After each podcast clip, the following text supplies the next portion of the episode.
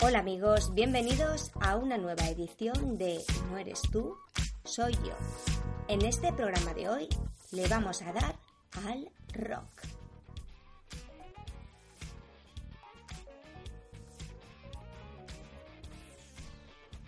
A estas alturas me imagino que quedará muy poca gente que no haya visto la película de Queen. La verdad es que la película es una película comercial, un biopic que no está nada mal, con un actor que lo hace bastante bien, teniendo en cuenta lo difícil que es interpretar a un personaje tan conocido, tan carismático como Freddie Mercury.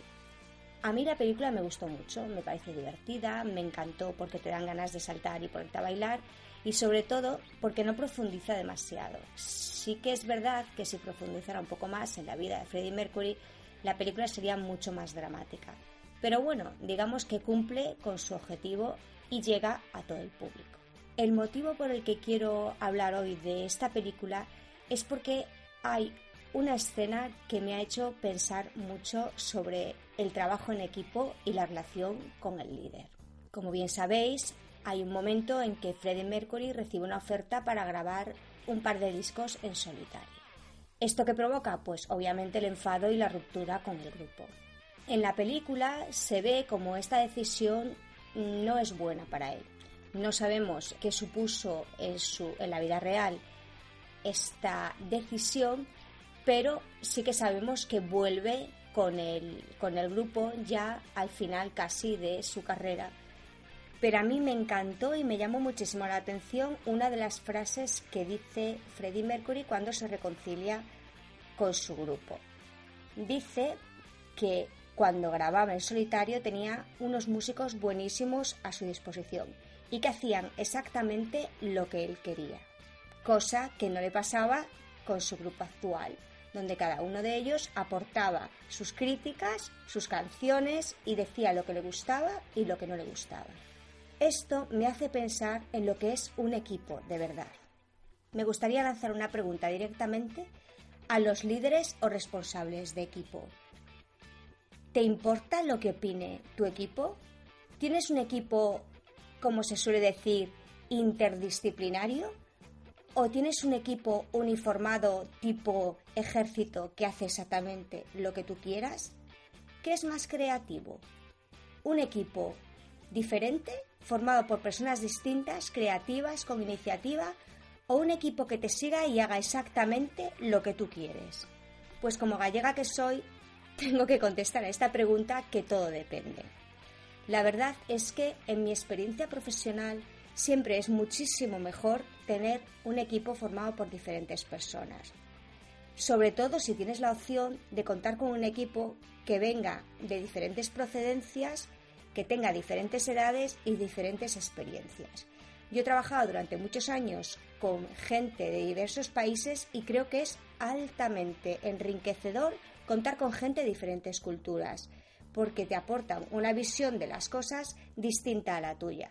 Hay que tener en cuenta que depende en qué área profesional estés.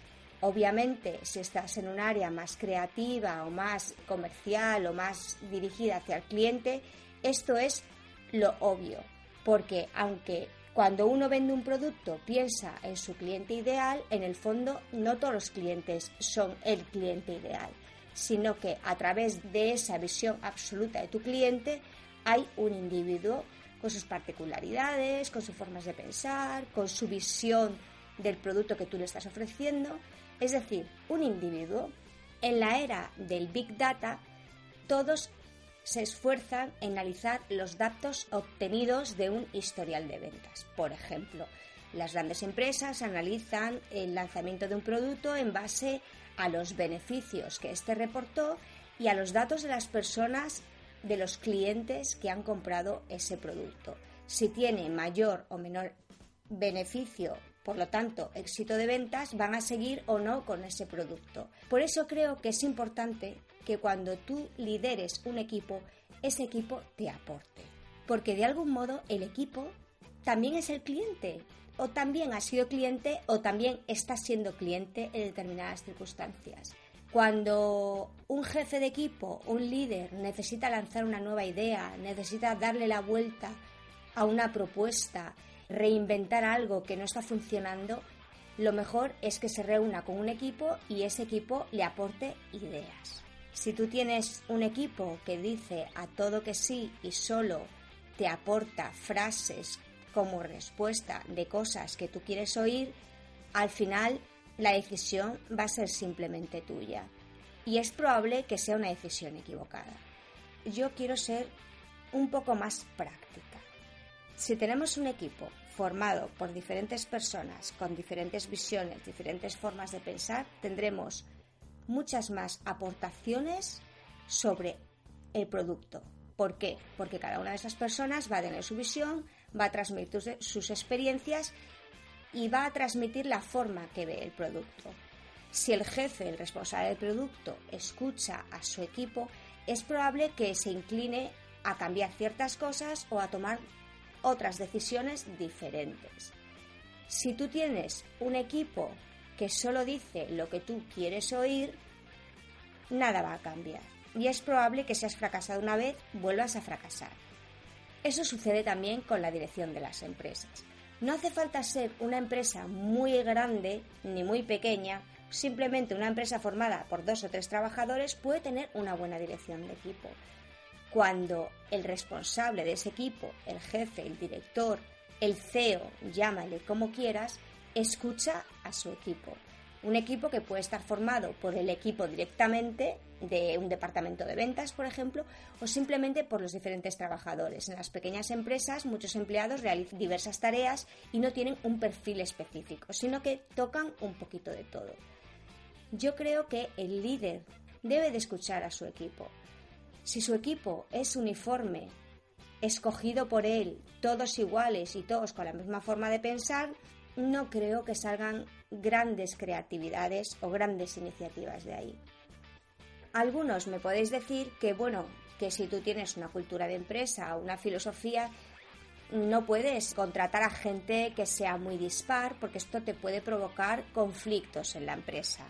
Es decir, cuando acudes a una entrevista de trabajo, el seleccionador siempre está buscando gente que sea un poco afín con la ideología, con la cultura de esa empresa en concreto.